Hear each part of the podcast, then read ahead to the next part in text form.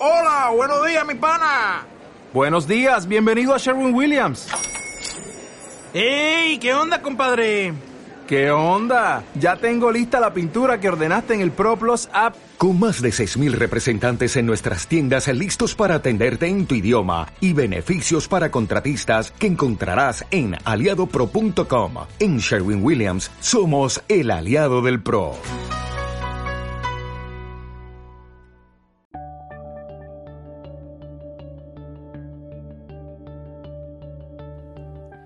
Buenos días, buenas tardes y buenas noches. Esto es 00 Podcast, episodio 0057. No. Prueba otra vez. Esto es 00 Podcast, episodio 00157. Ahora sí, 157. Y eh, tenemos, eh, por supuesto, como es natural, el, el- el speech eh, explicando lo, lo típico, ¿no? Por qué no hemos grabado y llorando un poquito. Porque hace siglos que no grabamos. Vale, em, rápidamente, para quitarlo de encima, pero creemos que, que sí os merecéis una, una pequeña explicación. Eh, hemos grabado dos episodios más, un, un 157 y un 158 que nunca verán la luz. Que nunca conoceréis. Porque no, no nos quedamos nada contentos con el resultado. Intentamos grabar de otra forma, cada uno en su casa, vía Skype, algún invento, y no, no, no, no salió bien. El resultado no era. No, era, no, no es que nos pusiéramos exquisitos, pero es que no estábamos contentos con lo que habíamos hecho. Entonces eh, de- decidimos desecharlos y, y ahí están, guardados en el cajón de las vergüenzas y, nunca verán la luz. Y hoy estamos haciendo un, un pequeño experimento eh, que de momento nos sentimos muy a gusto y, esperemos que, que eso sea eh, una buena señal, porque si no, de verdad, ya nos vamos a plantear dejar de grabar. Y es que nos hemos venido al Café Dos Terras en, en Palma, en la plaza que se llama de... Bueno, no sé cómo, en realidad nadie, en Palma sabe cómo se llama esta plaza. Todo el mundo la conoce por la plaza del supositorio o del obelisco. o del obelisco. Y estamos aquí en un, en, en un sitio, la, la verdad es que muy cómodos, muy agradables. Le tenemos, le tenemos que dar las gracias a, a Eric, que nos ha dejado aquí montar el chiringuito. Tomando un café, además. Y vamos a intentar aquí eh, grabar este podcast. Ah, un podcast que además va a ser eh, sí o sí más corto porque nos hemos decidido a, a no alargarnos, a no meter material, eh, demasiado contenido porque se hace inmanejable o ahora mismo, digamos, así como está el podcast en la UCI, pues preferimos eh, hacerlo pequeñito y bien que, no tirar a lo grande. Y es lo que vamos a intentar a partir de, ahora. Le voy a dejar cinco segundos a Tomeu para que diga algo y, y luego vamos a empezar a hablar de cine ya. Pues poco más que con ganas de, de empezar y, y que esto sea el principio de algo. Venga, a ver si es verdad. El principio de una gran amistad, no porque eso ya lo tenemos. Bien, pues eh, vamos. No hemos dicho que el señor que está aquí a mi lado, eh, no sé si lo conocéis, yo de algo sí, se llama Tomeu, eh, arroba Tomeu00. Y mi compañero es Gerardo, ah, arroba Gerard, Ger7. Así, así. Bien, pues venga, vamos a, vamos a hablar de cine. Hemos traído cada uno cuatro películas. Yo sé que para mí, mm, de las recientes, porque es verdad que hace tanto que no grabamos, que tenemos muchas películas por ver, ¿no? Pero de las recientes, eh, para mí es un pequeño, una, una pequeña muestra. Pero para Tomeu yo entiendo que ha hecho un verdadero sacrificio para dejar algunas de las decenas de películas que, que le gustaría. No, también he hecho un poco lo mismo que tú y me he ceñido a las, a las más recientes. Curiosamente, he hablado, hemos llegado a hablar de todas las películas en esos dos episodios incunables, con lo cual a lo mejor alguna vez iremos soltando alguna píldora. Pero bueno, las recientes más que nada, porque eh, por ser un poquito más de actualidad, a pesar de que alguna de ellas no lo son, pero son las que he visto hace poco, entonces creo que merece la pena apostar por ellas. Además, por desgracia, tenemos, y como ya sabréis todos los que amáis el cine, una gran pérdida, o mejor dicho, hemos tenido dos, pero una realmente grande, que luego la mencionaremos. Y, cómo no, y aquí debo dar las gracias a Gerardo, que intentó transmitir la gala de los Goya a través de Twitter, a pesar de que no compartía sus opiniones, vamos a hacer una breve mención de lo que nos pareció la gala de los Goyas, porque queráis o no, es sobre nuestro cine y, y creo que merece la pena al menos eh, dar nuestra valoración. Que yo no la acabé de ver, pero la vi bastante y me imagino que Gerardo, o toda o casi toda. Eh, prácticamente toda. Perfecto. Eh, dejé las últimas. Pues ahora hablaremos de ello. Es normal, antes de que empecemos, que escuchéis unos ruidos de fondo. O sea, al fin y al cabo estamos en una cafetería. so- so- bueno, ahora mismo son las 9 de la mañana de un sábado 15 de febrero. Y eh, tenemos toda la privacidad que podemos, pero es normal que haya ruidos de fondo. Vamos a imaginar que forman parte del podcast y que los hemos puesto de algún banco de GarageBand. Así Además, que queda, queda como muy bien, ¿no? Estamos grabando en un bar así en sí, directo. sí, sí. Comencemos.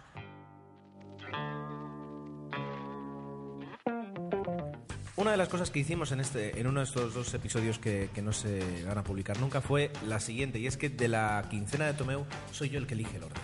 Así que le voy a decir a Tomeu que, por ejemplo, ahora mismo me hable de la gran familia española.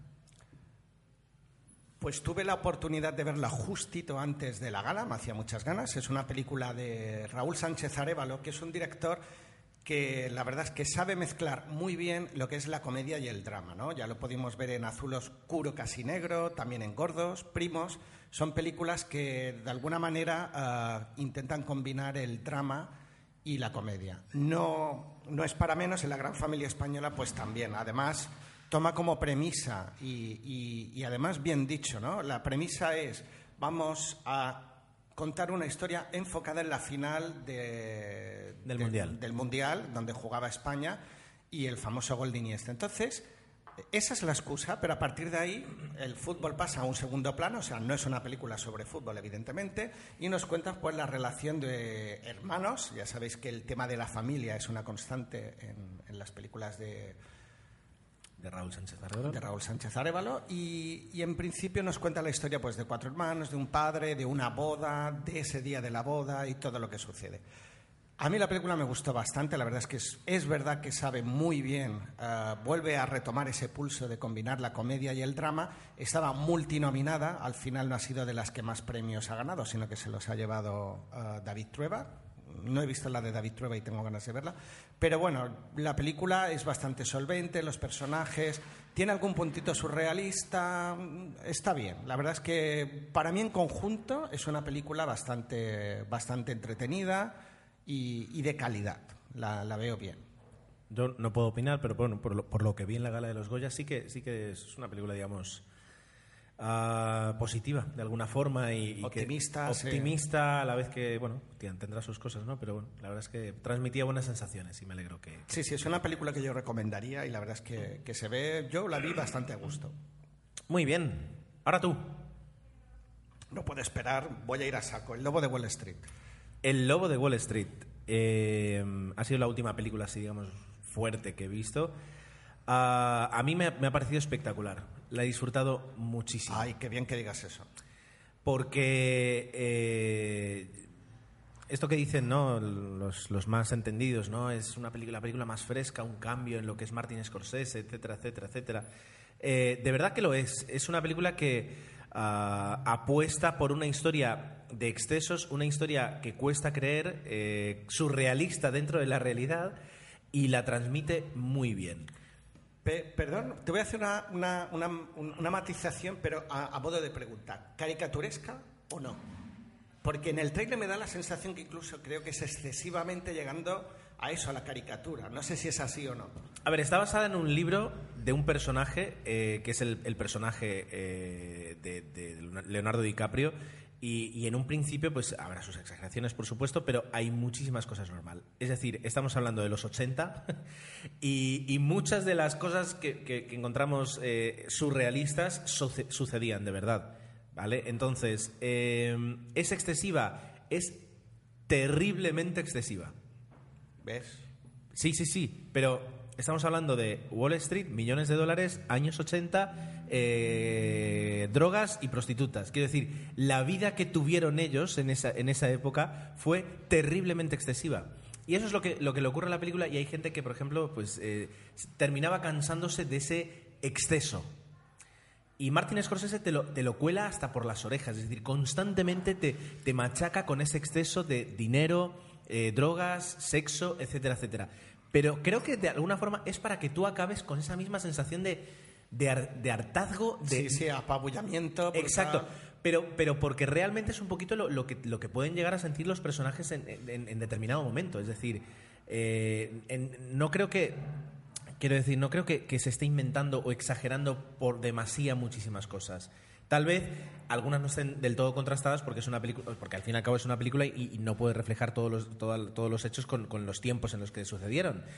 Que asimismo la película dura tres horas y, eso es algo además que a mí me gustó, es decir, no se queda con la parte eh, más eh, espectacular o más de circo de la historia del personaje, sino que le sigue en- en- en lo que ocurre durante los siguientes años. Es decir, cometes esa vida de excesos. Bueno, no digo que te va a pasar factura, pero en algún momento va a haber puntos de inflexión. Y la película acompaña en eso. Entonces, eh, en ese aspecto, esas son las cosas que no ves en el tráiler. Y, y tú que has visto también el Gran Gatsby, ¿hay cierta relación o no? Porque No, no, apenas nada. El personaje, de, eh, aparte de que el planteamiento de la historia del Gran Gatsby está, está realizado desde un punto de vista, en la última película, desde un punto de vista, pues, eh, el de Baz Luhrmann, es decir, ese, esa, eh, es que juega con Sí, esa... porque también hay excesos, pero es verdad que no tanto a lo mejor en los personajes, sino en la, en la el- puesta en escena. Exacto, no. Aquí no tiene nada que ver. El personaje de, de Gatsby es un personaje complejo en el punto de, de que, de que es un, un- un personaje dramático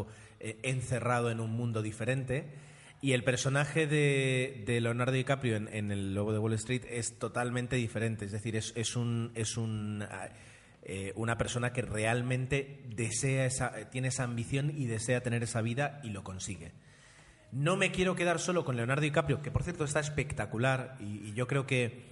ah, a ver, Matthew McConaughey, no he visto la película todavía, la de Dallas Buy- Buyers Club, pero, pero realmente sí que puede optar a un Oscar. Tiene una interpretación digna de un Oscar, eh, así como las ha tenido antes y, y yo creo que ahora mismo es uno Yo he de los visto la mejores actores. escena en el tráiler que sale él en un restaurante. Eh, Es un tráiler y, y él sale como 10 segundos, pero me parece espectacular. ¿Cuándo? Están los dos, él empieza a tararear algo, están en un restaurante, eh, los... ma- ¿Sí? ma- Sí, sí, sí. Ah, vale, vale, vale, ya está. Soy capaz de repetir el nombre. Matthew. Matthew y Leonardo Vale. DiCaprio. Eso sale en el tráiler, pero me pareció sí, esa sí. escena, solo por eso vería la película. Pues Muy eso divertida. sucede justo al principio, justo al principio. Ah, imagínate. Sí, porque además se ve a un Di- DiCaprio todavía jovencito, Claro, digamos, dentro de lo que es dentro de lo que y- es la película. No, la película ya digo está muy bien.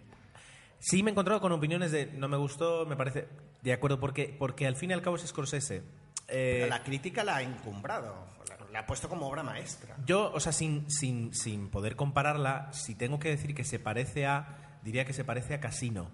Es decir, una, una película que te cuenta una historia desde el, desde el inicio hasta el final, con sus momentos de luces y sus momentos de sombras. Y yo creo que la gente que fue al cine esperando ver un gran Gatsby en cuanto a excesos, excesos, espectáculo, eh, eh, no se esperaba el contrapunto de la película y es que todo, todo lado positivo tiene que tener el negativo y te lo muestran. La verdad es que muy bien y lo que quería decir, lo último, tienes razón, ya acabo, no es eh, solo una película de Leonardo DiCaprio, no es solo una película de Jonah Hill, que es un actor que me, cada vez me gusta más, sino que también hay toda una cantidad de, de actores de reparto que completan muy bien el elenco eh, de esta película y que juegan muy bien y que, eh, ya digo, dan, dan toda la corte de él y, y, ya digo, disfruté. Disfruté con, con- con todos los personajes y las actuaciones. Qué bien, Muy qué bien.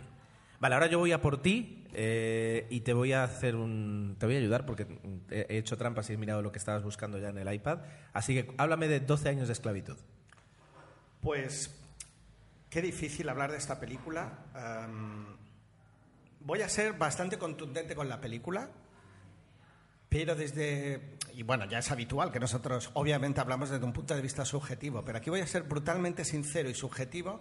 Yo no voy al cine para ver esto. Y no digo que sea una película mala. No digo que no sea una película necesaria. Y no digo que no sea una película que haya que haya gente que la tiene que ver para entender lo que es el sufrimiento y, y una época de la historia, eh, dejando aparte el holocausto, donde se trataba a las personas como animales, ¿no? Eso yo creo que son pelis necesarias. Eh, ole por el director, por Steve McQueen, que además tiene nombre de actor, ah, pero yo no voy al cine a sufrir. Y es una película de auténtico sufrimiento. Durante, no sé lo que dura, creo que a 133 minutos.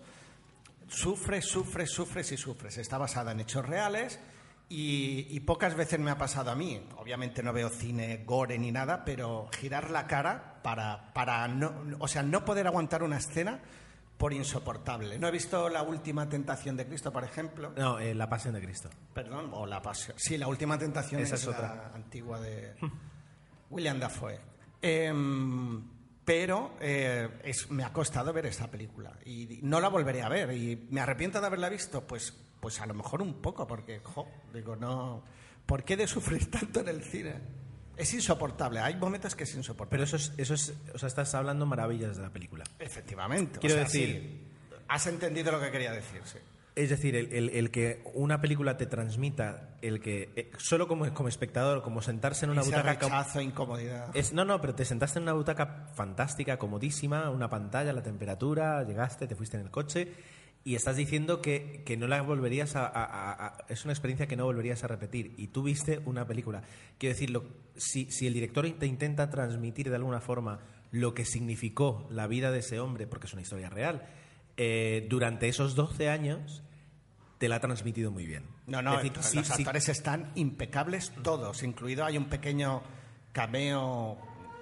Bueno, hay un pequeño cameo porque es productor de la película de Brad Pitt, que, que obviamente no es una interpretación muy simple, pero todos están espléndidos. Pero pff, sufres, digo yo, me sabe mal, pero no, no vengo aquí a sufrir.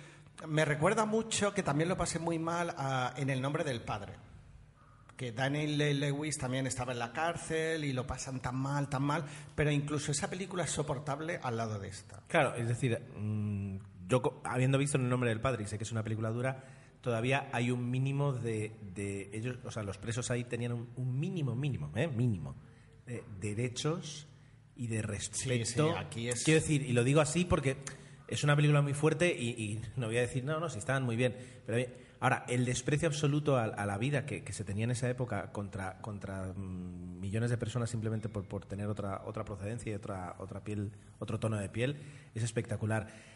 Se decía, y, fue a raíz de, Django desencadenado, eh, que en realidad existe, sigue existiendo un tabú muy fuerte eh, para hacer películas que, hablen de la esclavitud, que es un periodo de la, de la historia de Estados Unidos pues muy macabro y que duró muchísimo tiempo. Te diría que eh, en ese sentido la película lo plasma tan bien, eres tan consciente de la vileza del ser humano al ver esta película que dices, es que es verdad que te sientes mala persona, o sea, si en el mundo hemos sido capaz de ser así, y lo hemos sido, apaga y vámonos, quiero decir, la raza humana es despreciable cuando hace esto. Combínalo con, si quieres, con... Somos capaces de lo mejor y de lo peor. Combínalo con la lista de Schindler y ya, ya pierdes toda fe. Sí, sí, Toda sí, fe. no, totalmente. Pero ahora pienso de alguna forma que, que tal vez entonces eh, Steven Spielberg fuera algo eh, indulgente cuando él realizó su propia película mm, de- de- denunciando la esclavitud.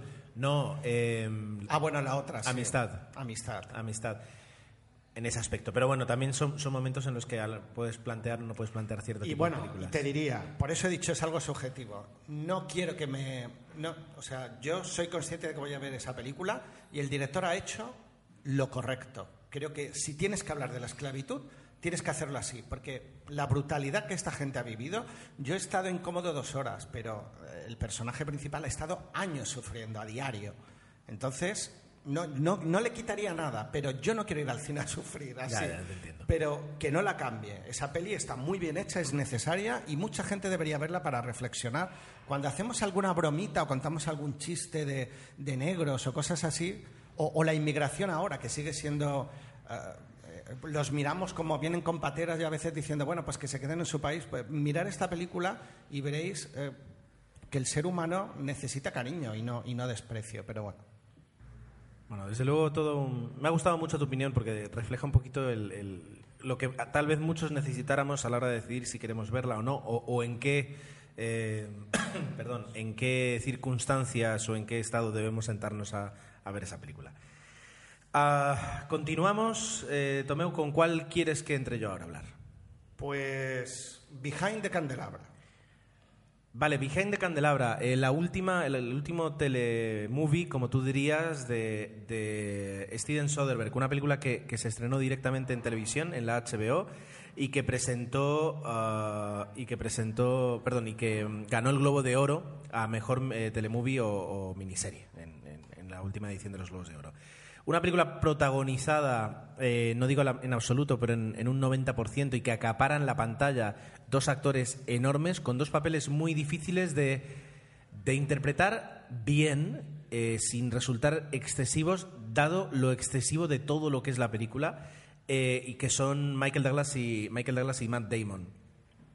A ver, eh, para los que no la hayan visto, hay que, o sea, hay que aclarar. Es decir, a nosotros Liberace, que es un, un personaje que se llamaba Vladisu Valentino Liberace, ¿de acuerdo? No era, su nombre artístico, se llamaba Liberace, de verdad. Ah, eh, fue un pianista en los años 60, 70 y 80, eh, y supongo que 50 también. Eh, fue un pianista terriblemente bueno que llegó a ser un, un pianista ah, espectáculo. Es decir, él mismo tenía su propio show y, y en Las Vegas y la gente iba a verlo, no solo a tocar piezas, digamos, sino al, al espectáculo que él era capaz de montar eh, y el- el- a la conversación que él tenía con su público, ¿de acuerdo? Y era un, un auténtico espectáculo ir a ver a, a Liberace. Eh, vivió en un mundo de excesos, pero no, no tiene nada que ver con el Más lobo de Wall Street. Sí, ¿no? No tiene nada que ver con el lobo de Wall Street, sino que era un- un- una vida, digamos, barroca, rococó, en cuanto a la, la forma de tener excesos y excesos, es decir, anillos, vestidos, pieles, coches eh, antiguos, es decir, vivían en, un estado constante de barroquismo personal, por decirlo de alguna forma. La historia es eh, acerca de la historia de amor entre él y un chico que conoce, que se va a convertir en una de las personas más importantes de su vida, que en el momento, en, la vida real, cuando esto sucedió, porque también está basado en el libro de este personaje, de no de Liberace, sino de, de este chico, creo que él tenía 17 años. Entonces, claro, él estaría entrando en los 60 tranquilamente. eh, y conoce a este chico de 17 años, surge un flechazo y una historia de amor. Una historia de amor muy marcada por toda la vida que él tenía que era eh, totalmente eh, irreal, ¿de acuerdo? Am, con respecto a, lo que puede ser la realidad de cualquier otra persona, ¿de acuerdo? Hay que decir que es una película eh, en la que mm, Michael Douglas está espectacular. Si, se- si se hubiera estrenado en cine, creo que sería mm, fija una nominación a los Oscars, sobre todo después de los años que ha pasado este hombre y que ha estado un poquito más apartado del cine. Ya sabes cómo, func- cómo funciona Hollywood en este aspecto. Y eh, donde además Matt Damon tiene un papel muy difícil, tiene que, que interpretar un- eh, durante varios años el, el progreso de, de un personaje que pasa pues de, de estar enamorado a vivir dentro de la vida de otra persona eh, con, con- sus problemas, ¿de acuerdo? Ah, ¿Merece la pena verla? Ya solo por ver la interpretación de ellos, sí. A mí lo que es la historia, el guion, la, parte que nos cuenta, ah, es un poco sencillo. Es decir, es, es, eh, eh, simplemente cuenta la historia de amor desde, desde su inicio hasta su fin. ¿De acuerdo? Eh, durante todos esos años. Suceden cosas entre medio y es lo que te van explicando, es decir, el cómo se van sintiendo ellos dos y las, circunstancias en las que se ven envueltos. Ah, ¿Puedes esperar algo más del guion? Sí, pero la película en realidad no te quiere contar una historia, te quiere dar a conocer la vida de, de este personaje. Justamente el Behind the Candelabra, él siempre tocaba el piano con un candelabro y la película lo que viene a hacer es detrás del candelabro, ¿no? Es decir, lo que había detrás de la vida de, de espectáculo y de, de excesos de Liberace. E- ellos utilizan esta, digamos, esta historia de amor para contarte cómo eran sus vidas y, y- y basarse mucho en las interpretaciones. Son dos personajes, además, eh, eh, homosexuales, o sea, sí, son homo- homosexuales, y para, para Matt Damon y Michael Douglas, es decir, verles, verles en, una, en una escena de cama eh, eh, eh, entre ellos dos, pues es, es muy difícil que, que eso consigas hacerlo bien. Si eres un actor desconocido, no, pero, pero a Sí, Michael... Michael Douglas lo tienes estereotipado, es verdad. Claro, entonces de repente conseguir sacarlo de ahí y que, y que hagan un personaje en el que, en el que eh, pues Que sea es- creíble. que sea creíble y sobre todo que en una película de excesos no te parezca sobreactuado. eh, Eso es lo difícil. Eso es lo difícil. Lo consigue con creces y por esa parte merece ver la pena. Merece la pena verla, ¿de acuerdo? Así que muy interesante este, esta película de Steven Soderbergh, que ya digo, fue HBO la que se atrevió y, y la, la, Muy bien, la muy bien. Venga, Pues aprovechamos, ahora que llevamos dos y dos, hacemos una paradita y hablamos, por ejemplo, de la gala de los Goya y, y de luego los seguimos. Tomeu deseaba dar su opinión de la, de la gala de los Goya, que, eh, pues la semana pasada tuvo lugar, el domingo por la noche. Ah, yo me, dediqué- a, a tuitear la gala eh, porque la vi, no entera, no, no hasta el final, pero prácticamente lo suficiente para, para tener un- un- una opinión formada de lo, que, de lo que fue. Desde la alfombra roja, el discurso del presidente de la academia, etcétera, etcétera. Eh, mis tweets, que lo hice desde la cuenta de 00 Podcast, e intenté para que quedara reflejado con mis iniciales, que era yo el que lo, lo estaba haciendo, porque sé que sabía que Tomeu tendría seguramente una opinión, una opinión diferente. Eh, yo tenía ganas de, de- No te creas que tanto, ¿eh? tenía ganas de disfrutarla y de, y de contar las cosas, pero empezó a caer en una serie de, desde mi punto de vista, de decepciones, de despropósitos, que me obligó a, a tomar un tono un poco más ah, troll, un poco más criticón, ¿de acuerdo? Yo solo voy a decir, o sea, mm, ya está, lo- los tweets están ahí, se pueden ver, ¿no? Yo lo único que voy a decir es, eh, no me gustó nada el personaje, no Manel Fuentes, sino el personaje que eligió o que le eligieron para presentar la gala. Eh, otras cosas que ya se ha hecho la broma por lo mal maquillado que estaba, terrible.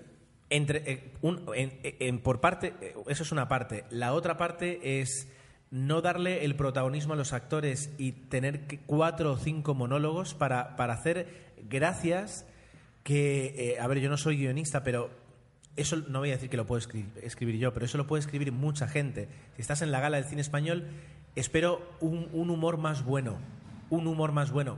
Y ahí lo tengo que decir colocas a Santiago Segura presentando la- esa gala y hubiera sido espectacular. Si tiene que salir cada, cada cuatro o cinco estatuillas a tener un mini monólogo de cinco minutos. No, y yo creo que en algún momento, bueno, quien lo bordaba era la Sardá, no estuvo mal tampoco eh, Buenafuente y no tanto Eva H., por ejemplo, pero bueno.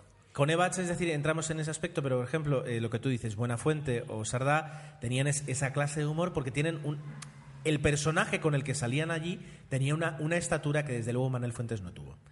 El que no se permitiera a los actores en ningún momento a la hora de presentar los Goya eh, hacer una mínima reflexión, como siempre se ha hecho, que, que yo lo he hecho mucho de menos, es decir, para que me saques dos actores eh, Y, los nominados son, y los nominados era son- terrible. Esa sensación era... esa sensación de sal y ni se te ocurra hablar, Ni, ni guiñes el ojo. ¿Vale? sí. Otra cosa, no puedes dejarle cinco minutos de agradecimiento al que ha ganado el Oscar al mejor montaje de sonido. Lo siento. Tendrá. Ya, pero eso no sé cómo arreglarlo. Quitándole el micro, no lo sé. Bueno, en los Oscars te meten música y se acabó. Y, y ya les, les dicen, tienes tantos segundos, tienes un semáforo delante. Es que decían que eh, les habían dicho que lo tenían que tener por escrito y hicieron la broma toda. No, nos han dicho que lo tengamos por escrito y al final. ¿Sabes? Es decir, a mí me da lo mismo si lo tienes o no, tienes que ser breve. Al de mejor actor, al de mejor director, les das tiempo. Igualmente, Pero y, no puedes. eh, David Trueba, cuando le dieron el de guion, no sé qué habló, un minuto y medio, eso vale por- mejoró toda la gama. Por eso. O Entonces, sea, brillante. yo sé que tú tienes. Contando la anécdota de la gasolinera y tal. Tardó un minuto y medio, dos, fue perfecto. Yo sé que tienes muchas ganas de, de- de agradecer a todo porque es tu primer Goya después de una carrera de 20 años montando y sonido. ellos dicen, tengo derecho, este es mi momento. Se entiende, ¿vale? Lo entiendo, pero no es tu momento. Y más si sabes que te está viendo millones de personas O sea, en la no tele que es. se están cagando en ti en ese momento. Luego, eh, o sea, son- son- es una serie de despropósitos. El, el- el mayor, el discurso de, de- de lloriqueo que tuvo el presidente de la Sí. Academia del Cine, en el que entiendo que la situación es mala, quiero decir, bienvenido a la realidad, es decir, hay, hay, hay 6 millones de, de personas en paro en este país, es decir, la industria del cine no iba a ser una excepción, y, y si se ha recortado en sanidad es normal Pero a que se ver. recorten en ayudas del cine. Quiero decir, me estás contando una historia que es que me llevas cinco años diciendo es que seguimos en crisis, es que seguimos sin dinero. Avanza un poquito. Y luego, sobre todo, eh, ¿dónde está la autocrítica? O sea, quiero decir, la culpa de que. O sea, la, la culpa es de todos menos de la propia industria del cine. No, porque ellos siguen haciendo grandes películas, según dicen. Vale, y luego. Algunas que luego ni duran una semana en cartelera. Y luego, eh, eh, hablas de la precariedad y salen a presentar los Goya a, a mejor cortometraje dos chicos con un, con un traje patrocinado por una empresa de trabajo temporal. Quiero decir, ¿dónde está tu, dónde está tu, tu, tu, tu coherencia? Ya, pero eso a lo mejor era un acuerdo entre la, la empresa Bueno. y, y los chicos. No creo que tuviera nada que ver Eh, con la a ver, pero bueno. tú, tú, tú no, yo no voy. Pero terrible, cuando vi A eso ver, dije, yo no voy a presentar a los Goya y yo no dejo a una persona que salga con un cartelito de. Está claro. de ahí está. Yo lo que quería decir, o sea, estoy totalmente de acuerdo con el discurso y todo. Eh, Eso, eso fue lo que yo quise transmitir en, en- en la gala de los Goya. Es decir, no, no, no, creo que no entré en mucho más. Pero también es verdad que el agravio comparativo a mí me, me pareció mal que fuera la primera gala de la historia donde no aparece el ministro de, de- de Educación o de Cultura. No fue porque no tuvo el valor suficiente de aguantar el chaparrón, y en eso estoy de acuerdo con, con algunas críticas. Digo, eh, eh, eso te va en el puesto y tienes que dar ahí la cara y has maltratado al cine. El cine, el, partido que hay ahora lo está maltratando, lo ignora. O sea, las declaraciones de Montoro y todo, es normal que el cine esté exaltado. ¿Qué hubiera hecho yo? Estoy de acuerdo contigo, el discurso eh, fue de lloriqueo, ah, de pataleta, no me parece bien, sé constructivo, sé inteligente, utilizar la inteligencia y demostrar que somos algo más que una serie de, de actores que, ay, que es que no nos hacen caso. No, tenéis una industria por delante y tenéis unos valores y los tenéis que defender con, con, pues con inteligencia. Para eso tenéis las películas y los cortos y todo.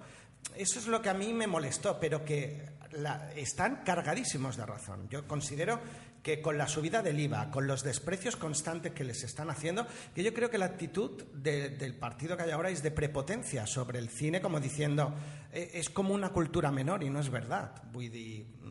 Muchas, muchísimas personas viven de eso. Para mí no es el sitio. Yo, yo, Yo creo que, Es decir, que si creo tú- que sí si que tú- es el sitio, pero hay que buscar otra forma de hacerlo. Porque el lloriqueo, como tú has dicho, llevamos cinco años llorando. No, no, no, no, no os ha funcionado y habéis ido a peor. Pues Pero- sobreponeros a esto y ser originales. Tomeu, es decir, es una actitud que nunca va a cambiar. Esto es como, eh, y tenemos un ejemplo en, Pues este- debería, en nuestra isla. cambiar. Es decir, en nuestra isla tenemos a los, los hoteleros, es decir, tenemos miles de hoteles, eh, y tú lo sabes, Tomeu, es decir, nunca les hemos escuchado decir qué gran temporada, qué bien nos ha ido. Es decir, es, es siempre, siempre tienen Batiendo ahí... récords, batiendo récords. Exacto, siempre es "Uf, todo va fatal, to- es, es una actitud victimis- victimista. Ellos nunca van a tener, es decir, a, que- a no ser que un día llegue el- eh, un, un- un gobierno que decida financiar el 100% de todas las películas, eh, siempre van a estar diciendo, no, es que no se apoya suficiente al cine español. Quiero decir, ya está. Realmente, si tú eres un artista y quieres denunciar eso, haz un corto, Tampoco- haz algo, pero, pero no me llenes por decimoquinta vez la gala de mensajes. O sea, yo si me siento es para disfrutar del cine, ¿de acuerdo? Y para que me convenzas de que estáis haciendo muy buenas películas. Eh, creo que además este año había muy buenas, ha, ha habido muy buenas películas eh, que apenas, o sea, Algo muy curioso. O sea, pon el tráiler de las que películas, más premiadas han estado eran comedias, cuando normalmente las comedias es algo que está denostado en el pero, cine. pero, pero, por en favor, los premios, perdón. El- por favor, ponme al menos un tráiler, ponme unos minutos de una película para, para que yo- me entren ganas de verla. Aprovecha ese momento, por ejemplo. Porque la verdad es que eh, vivir es fácil con los ojos cerrados.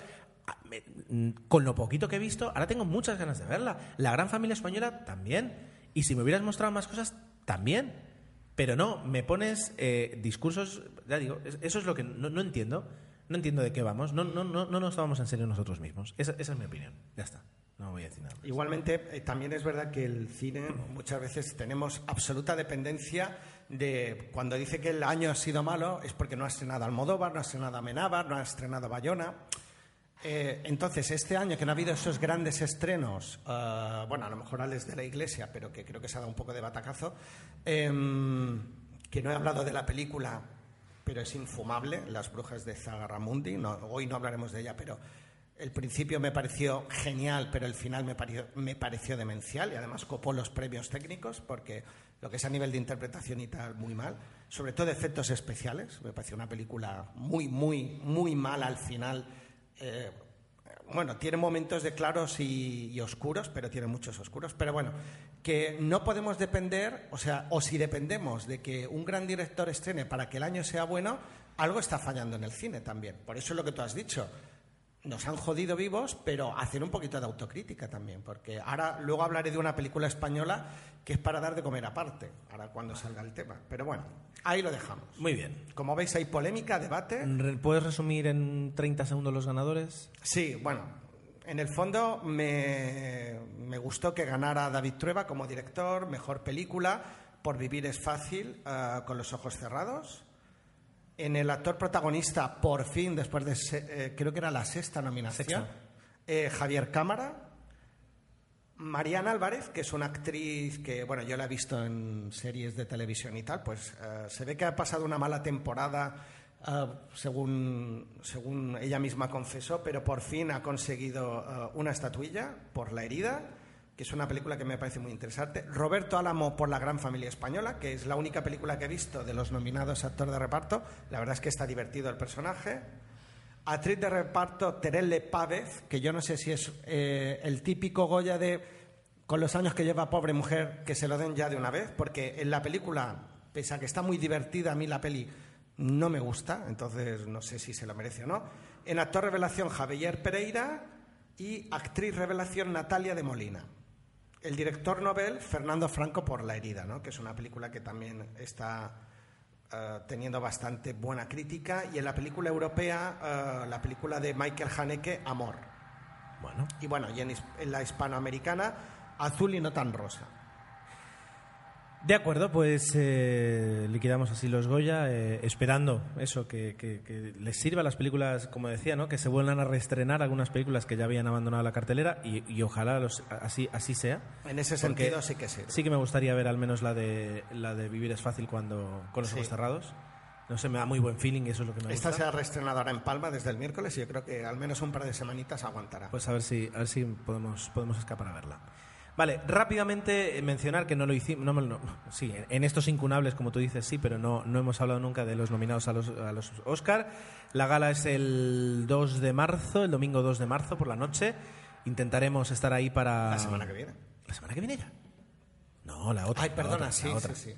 Vale, intentaremos estar ahí para retransmitirla en directo eh, desde la cuenta de Twitter de 00 Podcast.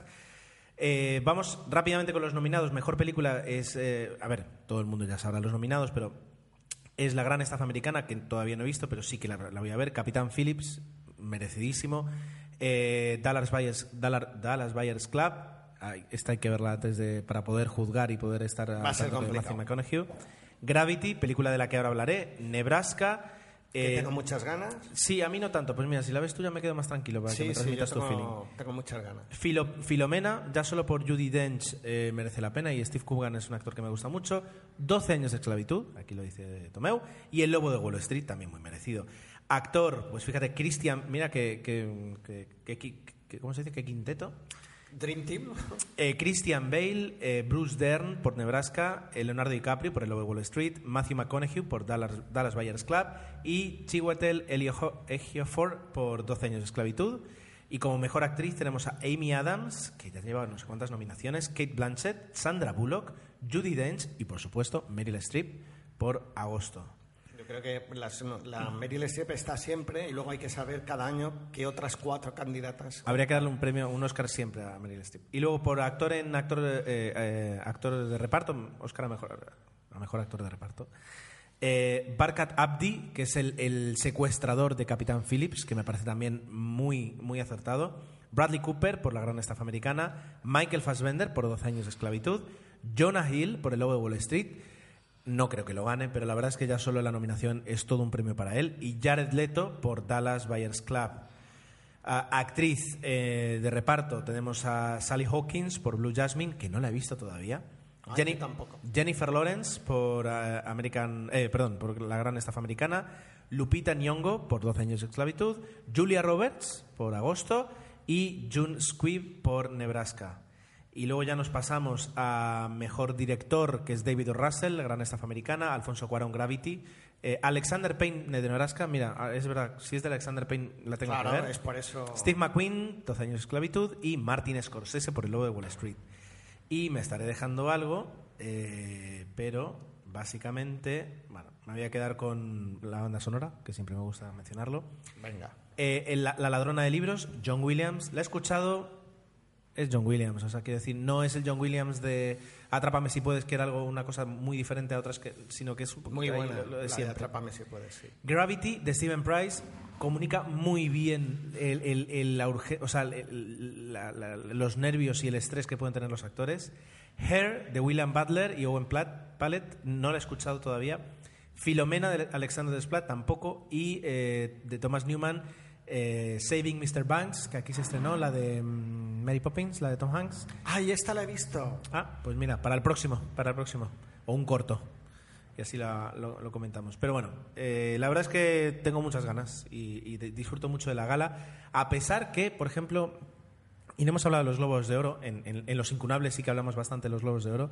La alfombra roja me, gustó, me gusta más la de los Globos de Oro, me- la encuentro más natural y más entretenida que no ese excesivo Yo creo que ahí acartonamiento. van, sí, más sueltos, más Sí, relajados. y en los Oscars es, es demasiado acartonado y además la realización pone ahí a, un- a unos presentadores que están, pa- pa- parecen, ¿sabes? Muñecos, no, no me No, gusta. no lo hemos mencionado, pero lo diré como algo positivo, porque bueno, en el fondo hemos puesto a Marir la gala, pero creo que sí que a la hora de la alfombra roja, el cine español ya se está volviendo mayor y apuestan ya por esos vestidos y intentan hacer esa vocación también de... Sí. Que no sé si es necesario ese exceso de ostentación, Mira, pero yo lo veo bonito. El No otro día mal, ¿eh? leí una opinión, no me acuerdo de dónde, pero leí una opinión curiosa, que tal vez eh, sí que se me había pasado por la cabeza, pero nunca realmente eh, bien expresada, y es, eh, las alfombras rojas son terriblemente eh, machistas. Es decir, obligan a, a las actrices a, a- a enfundarse en unos trajes, sí, a- a tener que te- muchas tener su mejor tipo, A ser eh, a estar espléndidas y luego son ferozmente criticadas si el peinado o si el... Y sin embargo, eh, para los hombres es mucho más sencillo. Smoking y se acabó. De hecho, si eh, no llevas el smoking es cuando te critican, y si llevas el smoking, pues pasas Pero es que ya está, o sea, smoking y se acabó. Y sin embargo, a ellas, y decían que en la, gala de los Globos de Oro, creo que fue a Kate Blanchett, pues una cámara como que le, le- le hizo un plano de todo el cuerpo, ¿no? Subió y bajó para, para enfocar bien todos los detalles de su vestido. Y ella le preguntó, dice, ¿a los hombres les hacéis esto también? Y es verdad, yo creo que de- desde ese punto de vista cada vez eh, hay una, una presión mayor en qué viste, qué lleva, etcétera, etcétera, Por eso decía que hacia las mujeres. Es verdad, es, es verdad que, que- que este año había unos mm, grandes trajes, pero también es verdad que a mí me parece algo frívolo y no sé si realmente necesario, pero también es para darle un poquito de glamour al cine, pues mira, no sé, en el fondo, Sí, o sea, y- pero que es machista totalmente cierto. Y, lo- sí. y es verdad que, que en ese aspecto la alfombra roja funciona mejor. Pero bueno, vamos a ver. Bien, pues aquí nuestro pequeño pausa, que no sé pausa, ¿no? sino nuestro momento de, hablar de Goya y Oscar y estos dos amigos. Y volvemos a, hablar un par de películas más. Muy bien, entramos en la recta final, eh, así que te voy a preguntar por Gran Piano. Pues mira, si te parece, voy a pasar rapidísimo con gran piano y luego te comento la otra y ya habremos cerrado eh, por mi parte las cuatro películas. Gran Piano eh, es una película ah, española, en producción, dirigida por Edu- Eduardo Mira, el guion de Damien Chacelle, lo digo porque básicamente me voy a basar, en mi opinión, en lo que es el guion, y como principales reclamos, y esto es lo que lo hace a lo mejor eh, atractivo, están Elia Wood y John Cusack como los principales eh, personajes de la historia. Gran Piano nos cuenta la historia de un, de un pianista eh, muy afamado, supongo que es un niño prodigio del piano, eh, su director creo que ha fallecido, o su mentor o su maestro, y tiene que dar un gran concierto. Eh, él ha abandonado la música porque unos años atrás intentó tocar una pieza que era muy difícil y no le salió bien y eso fue, le hundió y tal, y ahora es como su gran regreso. En el momento, eh, prácticamente toda la película está ambientada eh, desde que llega al aeropuerto y cuando llega al escenario, y en ese momento pues hay una voz que le dice, bueno, ya veréis de qué manera, porque primero es a través de un mensaje y tal, pues que toque bien la pieza, si no morirá o matará a su novia. Y la premisa dices, ah, pues puede estar entretenida la película, que original, ¿no? En ese aspecto. Dice, o sea, pues mira, original y no original a la vez. Sí, está él en medio del escenario y a través de una especie de pinganillo, ah, el otro le va dando instrucciones, digo, tienes que tocar la pieza, lo tienes que hacer bien, si no, taca. A partir de aquí, perfecto. La película se desarrolla, pero ya llega un momento dado en que parece que el guion ya no da más de sí y no tienes, eres incapaz de resolverlo de una manera que sea plenamente satisfactoria. La película acaba ya en una especie de, final convencionalísimo. Incluso el, último plano de la película se corta abruptamente para ya decir, mira, ya está, ya ha terminado la película. Me pareció lamentable. O sea, es una película que arrancas bien.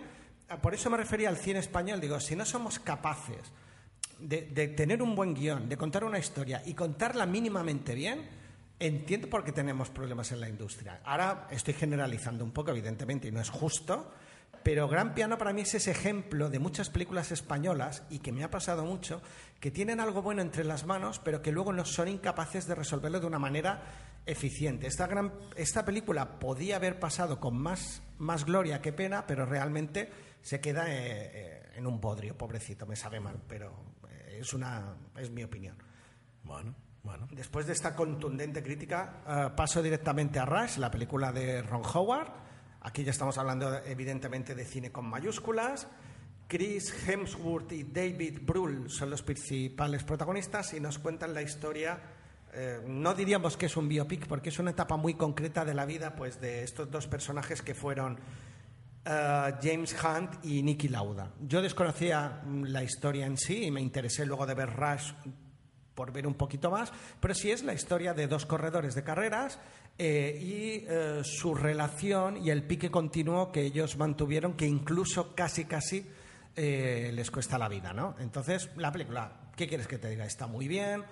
Yo te diría que no es la mejor de Ron Howard, pero ni muchísimo menos la peor. Se toma muy en serio los personajes, muy en serio la ambientación y muy en serio el mundo de las carreras. Lo que a mí lo que lo hace que no sea una película redonda es que el mundo de las carreras está muy presente en la película, pero de forma tan secundaria que, que yo lo eché de menos. Y es verdad que hay muchas escenas de coches y Sí. tal, pero no es exactamente lo que, lo que uno espera, ¿no? Así como la famosa escena de Apolo 13 y, y ese cuidado por las imágenes. Es Aquí que es- sí que están, pero como que no, a lo mejor no le preocupaba a él y quería contar la historia y en ese sentido lo borda. Pero no sé, me falta ese puntito. Lo que, lo que mm, yo voy a decir, y fíjate que no la he visto, y es imperdonable que todavía no la haya visto, es que... Te gustará, Ah, ¿eh? Seguro, seguro, estoy seguro. Es que es muy complicado contar algún tipo de historia eh, mostrando escenas de carrera y dentro de las escenas de carrera, porque mm, primero, el- para hacerlo seguramente tienes que prostituir la veracidad de lo que es una carrera de Fórmula 1. Sobre todo porque, eh, y, dicho por los se propios... puede hacer eso. Dicho por los propios pilotos, eh, cuando estás corriendo lo único que piensas es en correr. O sea, no, no vas teniendo ahí... O sea, no puedes estar de repente corriendo y que parezca como que uno de los, de los pilotos tenga un flashback en el que no puedes hacer nada de eso, ¿no? Entonces, eh, yo creo que, que le da eh, su respeto a lo que es la carrera de Fórmula 1 y por eso, de hecho, no ha sido criticada y ha recibido buenas críticas porque no, no prostituye, ya digamos, de alguna forma, no, para vende nada. eso. Insisto que forma parte, digamos, al final parece que es parte del decorado y yo pensaba que le daría un plus en ese sentido. Entiendo. Pero claro, lo hace en favor de la historia. Por eso, por eso. lo tanto, mi, mi valoración es válida. La historia es que es creíble, está muy bien, los personajes muy bien, con lo cual. Pero bueno, yo esperaba ese plus que no tuve, pero que tampoco eso hace que la peli sea mala, ni muchísimo menos. Bien, pues eh, elige tú con cuál quieres que inicie mi ronda final de, de dos películas. Pues Gravity. Vale, perfecto. Mira, Gravity. Película que mm, me ha encantado. He disfrutado muchísimo con Gravity, con el planteamiento. O sea, es un planteamiento valiente y diferente. Es una película que prácticamente sucede a tiempo real. La película dura menos de dos horas y, lo que sucede en la realidad es prácticamente eh, eh, el tiempo que, transcurre, ¿de acuerdo? Dicho por el director y, y por lo que parece, es decir, no es una película totalmente inventada, es decir, sí que eh, tiene una base de realidad de qué es lo que podría suceder eh, en un caso, en una situación igual a la que plantea la película, aunque el propio director advierte. Supongo que se habrá asesorado y todo el rollo, claro. Exacto, el propio director advierte, nos hemos tomado ah, licencias, unas licencias para que la película pueda resultar. Y me parece el planteamiento justo, tienes que ser muy fiel a la realidad y luego pues tomarte tus licencias. Ah, pero plantea una situación muy, eh, como se dice, muy extrema ah, y, y- y la solución es, galopante, es decir, es o, te mueves o te mueres. Eh, tiene dos actores mm, y te diría uno y medio, eh, Sandra Bullock y George Clooney. George Clooney tiene un papel secundario, la, protagonista absoluta es Sandra Bullock. Es muy, es muy específica la forma y muy eh, fuera de lo normal la forma en la que ella interpreta, porque prácticamente lo que ves de Sandra Bullock eh, es su cabeza y, y en algunas escenas su cuerpo, pero lo tuvo que hacer todo, entonces tuvo que buscar otros recursos Además, interpretativos. en un traje de Por eso. espacio, claro. Pero bueno, que en muchas escenas el cuerpo de ella no es ella, sino que es está todo generado por 3D. Entonces, ella tuvo que encontrar otras formas de transmitir e interpretar, y en este caso decía que, por ejemplo, que la voz. y la, la- la respiración, las diferentes formas en las que respira en, en diferentes estados de nervios. Qué interesante, qué bonito. Entonces, eh, ya solo eh, eso hace que merezca la pena. La forma en la que está desarrollado todo, todo los efectos visuales en 3D, o sea, en 3D, sí, generados por ordenador, eh, es eh, fantástica, es decir, y la forma en la que tú la ves, para mí merece un Oscar a mejor director. Es decir, eh, te- consiguen mostrártelo con el punto justo entre mareo, saber lo que está haciendo y en al- algunos momentos no saber lo que está haciendo y lo que está pasando. No la vi en 3D. Dicen que merece la pena que se vea en 3D. Me lo creo porque Alfonso Cuarón utilizó y, y es su amigo y, y, digamos le dio todo el soporte James Cameron. Entonces siempre digo que si, si hay algún 3D merece la pena es el, el que está hecho por, por James Cameron, por el sistema que Y lo que está James Cameron. Eh, y la película es muy interesante. A mí me gustó muchísimo. Bien, bien. No, la verdad es que no, no estaba del todo convencido, pero merece la más, pena. Merece la pena. Y luego, por último, Persiguiendo a Mavericks. película totalmente fuera de lo que. Persiguiendo a Panerix, una película del 2012 que el otro día vi en, en- en el Plus. protagonizada por Gerard Butler y por un joven John- Johnny Weston, que no conocía, y luego ya un personaje secundario que es Elizabeth Shue, que últimamente pues, siempre hace estos personajes de madre problemática. La historia cuenta eh, el, el- el- el- despertar de un personaje y que además, es decir, es, es- fue un- una persona de verdad, es decir, fue un, un surfista de verdad, eh, Jay Moriarty, eh, un chico de 15 años que vive en California y que quiere, pues, mm, es bueno, es bastante bueno surfeando y quiere conseguir lo que se llama surfear Mavericks. Mavericks, que por cierto el último sistema operativo de Apple se llama así por esa playa, es una playa que hay en California donde en ocasiones se crean una de las mayores olas del mundo. La eh, para- ola perfecta. algo así para poder surfear. Entonces, ese personaje se aproxima a, a, eh, Gerard Butler, al personaje de Gerard Butler, de Frosty, y él le va a guiar y le va a preparar durante meses eh, física, mentalmente y emocionalmente a ser capaz de hacerlo. En el transcurso, pues por supuesto, pues eh, tienes conflictos por la parte de él, eh, conflictos por la parte de Fro- del personaje de Gerard Butler, de Frosty, de acuerdo, conflictos entre ellos, es decir, pues la- la- es un poquito Disney mm, la película, ¿vale? No, a decir, no, muy tipicona. es muy tipicona. Pero no deja de ser buena. Y luego los últimos 40 minutos, que como imaginaréis, pues el protagonista absoluto es el mar,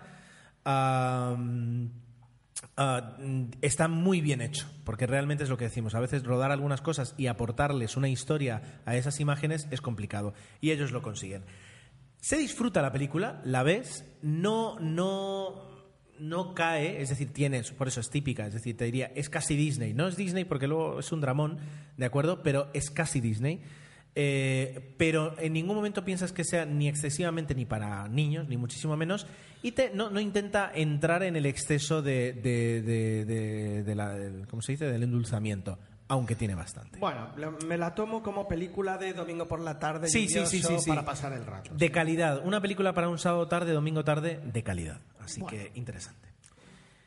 Bien, con esto terminamos eh, nuestra ronda de películas, que a lo tonto, a lo tonto, pues al final ya vamos grabados, eh, Tomeu, bastante, ya te aviso, ahora lo voy a revisar. Bueno, una horita. Ci- 52 minutos. Perfecto. La idea es que dure una hora y lo hemos cumplido. Perfecto. Y aunque no sea la, la- tal vez la, la forma más alegre de finalizar el podcast, sí que creo que mm, dentro de lo que es el propósito eso de que de no extendernos eh, es la mejor posición para hablar del cine muerto ahora, al final del podcast.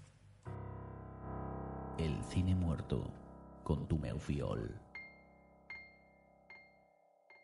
Y lo hacemos casi a modo de homenaje, ¿no? Porque mm, ha sucedido, bueno, justo hace unos días, la, la gran sorpresa de que nos dejaba Philip Seymour Hoffman, un actor relativamente joven, pero que... 46 años. que ha calado muy hondo, incluso en la ceremonia de los Goya hubo alguna que a otra dedicatoria a, a él, con lo cual es un actor eh, de los de método, de, de los nuevos actores, ¿no? que, que decíamos que eh, no es el típico actor guapo, sino que es el típico actor que sabe actuar y es capaz de, de llevar el peso de una película o ser el mejor actor secundario, y eso, de esos hay poquitos. Entonces es un, considero que es una, una de las grandes pérdidas recientes. Además, eso, actor que, que- que a una edad muy, muy temprana. Eh, era un actorazo, eh, me parece uno, de- uno de los mejores actores, como tú dices, de Hollywood. Totalmente.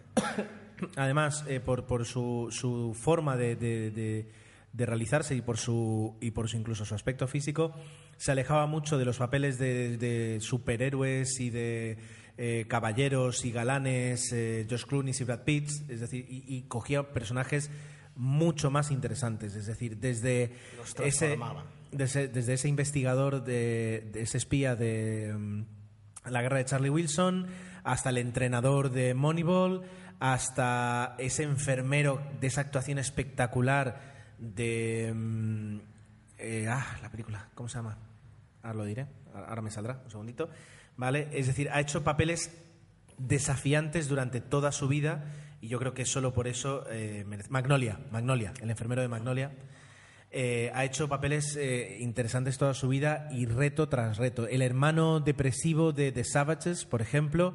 No sé, es decir, eh, Su filmografía es nunca, brutal, nunca ha tenido un papel fácil.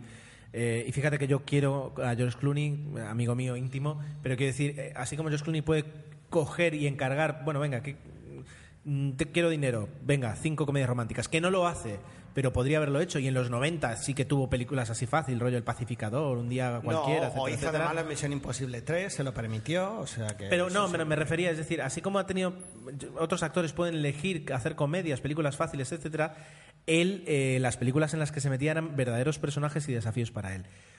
La droga es, eh, es eh, lo que tiene, es terrible. Llevaba 23 años limpio eh, y, y se volvió a enganchar. Deja tres hijos Qué fuerte. Bueno, y, y, bueno, perdemos un gran actor. Además, eh, partícipe junto con Tom Hanks de una de mis escenas favoritas, que es la escena del balcón de la guerra de Charlie Wilson, que luego cuando cortemos te, te- te recordaré cómo es. Pues nada, hay que ver la película. Hay que, eh, sí, merece la pena verla El otro día la daban por la tele. Y no podemos cerrar tampoco sin hablar de otro fallecimiento, en este caso pues de una actriz mucho más... eh, No, es una, una niña prodigio, Shirley Temple. la primera niña pro- La prodigio. primera o la que un poco dio el nombre, ¿no? De esos fama, de, de- de esos actores que, que- que tienen un momento de fama y que luego desaparece. Pero es verdad que la vida de Shirley Temple luego se ha desarrollado de forma normal, incluso entró en política, etcétera, etcétera. Pero bueno, eh, era llamativo porque sí que tuvo una época dorada y realmente yo incluso recuerdo haber visto de pequeño películas suyas y te quedabas flipado, ¿no? Con el desparpajo y, y el talento de, de- de esta persona. Pero bueno, que obviamente hacía muchos años que no estaba metida en el cine, pero Fue es otra pérdida. embajadora de Estados Unidos en Checoslovaquia, Sí. eh, jefa de protocolo del gobierno de Estados Unidos con Gerald Ford y embajadora de Ghana. O sea, que imagínate. Una, una, una verdadera... Con lo cual no es el mito de la niña prodigio que luego su vida se convierte en un desastre, no es así, sino que simplemente eh, luego ya no tenía... eh, Sí, sí, sí, se desarrolló- como tú dices, se desarrolló de forma normal. y, y- y de- de forma inteligente, te diría. Exacto. Pues perdemos a, a dos grandes del cine por su historia y por su calidad actual, la de, la de Phyllis Seymour Hoffman. Y ya digo, es una forma triste dejar el podcast, pero nosotros tenemos que decir que estamos muy contentos. Vamos a, a cerrar este podcast, va a durar prácticamente una hora. Como Dios manda. Y hemos conseguido grabar un podcast que nos gusta y que yo este fin de semana voy a disfrutar editándolo para que el lunes por la mañana, cuando Tomeu prepare la entrada, esté, esté publicado Genial. y os lo debemos. Por nuestra parte nada más. Eh, tal vez dentro de dos semanas volvamos a desayunar aquí y podamos eh, grabar y sentarnos y hablar. Eso es lo que vamos a querer y ya ahora tenemos el valor de grabar cortos de 00 Podcast que estarán disponibles en, en la cuenta de Twitter y en, la página de Facebook. Y la gran asignatura pendiente también es de, de dar apoyo y respuesta a los comentarios que hagáis a través de bien Facebook, eh, en el Facebook de 00 Podcast o a través del Twitter. Y si nos queréis enviar algunos mensajes por mail a 00 Podcast, perdón, sí, 00podcast arroba gmail.com. Hasta entonces, gracias por escucharnos, gracias por vuestra fidelidad, vuestra paciencia y, y sobre todo gracias por estar ahí. Un gran abrazo. Hasta la próxima.